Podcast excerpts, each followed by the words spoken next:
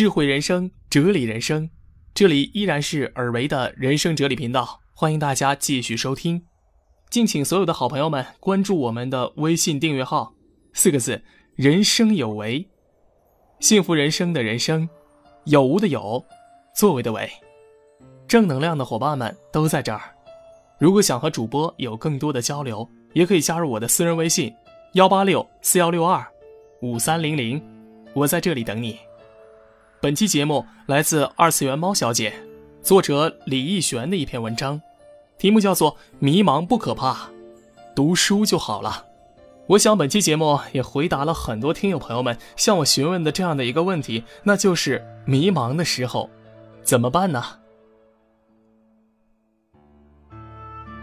前些天我们在一个群里交流课程心得，有一位新进的群友说：“我也想成长。”可就是很迷茫，我该选择什么去学习呢？迷茫，不知道往哪个方向努力，是很多年轻人的通病。不久前，我妹妹也跟我说过同样的话。妹妹大学毕业就找了一份稳定的工作，朝九晚五，原地踏步。过年的时候，同学聚会，她得知一起毕业的很多同学都已升职拿职称，被狠狠地刺激了一番。就立志要努力进取。放假去他们家，看他整天抱着手机玩游戏、刷视频。我问他：“不是说要努力上进吗？”他说：“好迷茫，不知道要学什么，还是放松一下再说吧。”年轻的时候迷茫很正常，因为你正处于一个对未来没有方向的阶段。但这不能成为你荒废时间的借口吧？路是走出来的，不是等出来的。解决迷茫的办法，绝不是停下脚步等待自己茅塞顿开，而是要优化当前的生活，主动思考，寻求出路。在原地彷徨，你会永远找不到出口的。我曾听一位学者说：“当你感到迷茫时。”最好马上去做一件百分百投入的事情，而这件事情最好是读书。读书可以帮助我们思考，重塑自己的价值观，让我们更明白自己想成为一个什么样的人。迷茫的时候，读书最能让人清醒。我的朋友婷婷遭遇辞退了，一蹶不振。我们几个好朋友想尽办法逗他开心，他依然每天躲在家里上网睡觉，不敢出去找工作。那个时候，他说的最多的话是：“我能做什么呀？”这样浑浑噩噩的过了一个月以后，他去图书馆找了些书来打发时间。他开始大量阅读，不去想当下的处境，每天读书记笔记，时刻沉浸在书本里。很快，他像变了个人似的，出门不再蓬头垢面，聚会不再无精打采了。婷婷说，在书里发现别人跟我有着类似的经历，看到别人如何走出来，我也从中获得了力量。思维开阔以后，才发现自己原来在钻牛角尖儿。读书帮助婷婷走出了困顿，踏上了职场新征程。虽然仍不如想象中那么顺利，却也没见他唉声叹气了。如今，婷婷已经适应了他的新工作，并给自己做了明确的职场规划。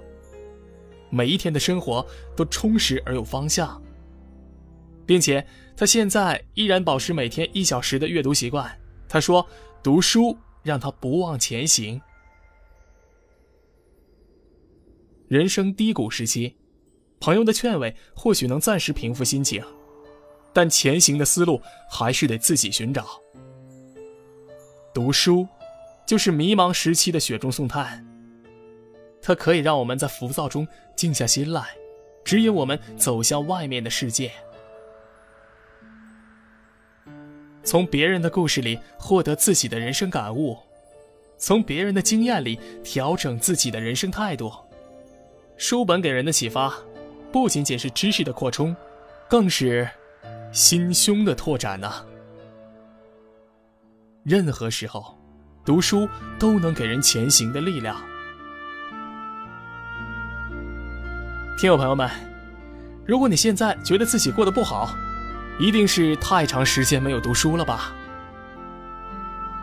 人的沮丧，多半是因为有限的智慧把自己困在了一个狭窄的空间。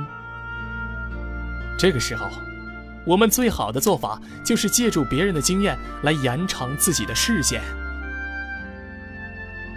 有句名言说：“知识是抵御一切灾祸的盾牌。”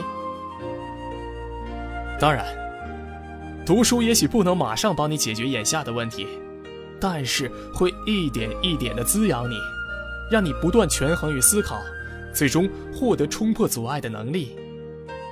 只有不断的保持思考，并提升自我认知，才可能在面对困难的时候从容不迫，在面对掌声的时候不迷失方向啊！读书也是一个拨开云雾的过程。让你明白人生中最有价值的是什么。在读书的过程中慢慢蜕变，你一定会惊喜的发现，什么是你最想做的事儿，谁才是你最想爱的人。想要什么，不要什么，一切都渐渐明朗了。总有人说，人有多少知识，就有多少力量。人的知识和他的力量是对等的。这种力量。要靠我们去书里寻找。收听节目所有的好朋友们，如果说迷茫让你的生活中出现了黑洞和荆棘，那么读书就是你人生路上的鲜花和铠甲。保持读书的习惯吧，总有一本书会让你明白生活的意义，找准自己在生活中的位置啊，朋友们。迷茫不可怕，读书就好了嘛。朋友们，如果觉得本期节目对你来说还有一定帮助的话，或者说你身边的朋友需要这种正能量，记得分享本期节目到你的朋友圈，赠人玫瑰，手留余香。让我们一起保持读书的习惯，让我们一起分享正能量吧。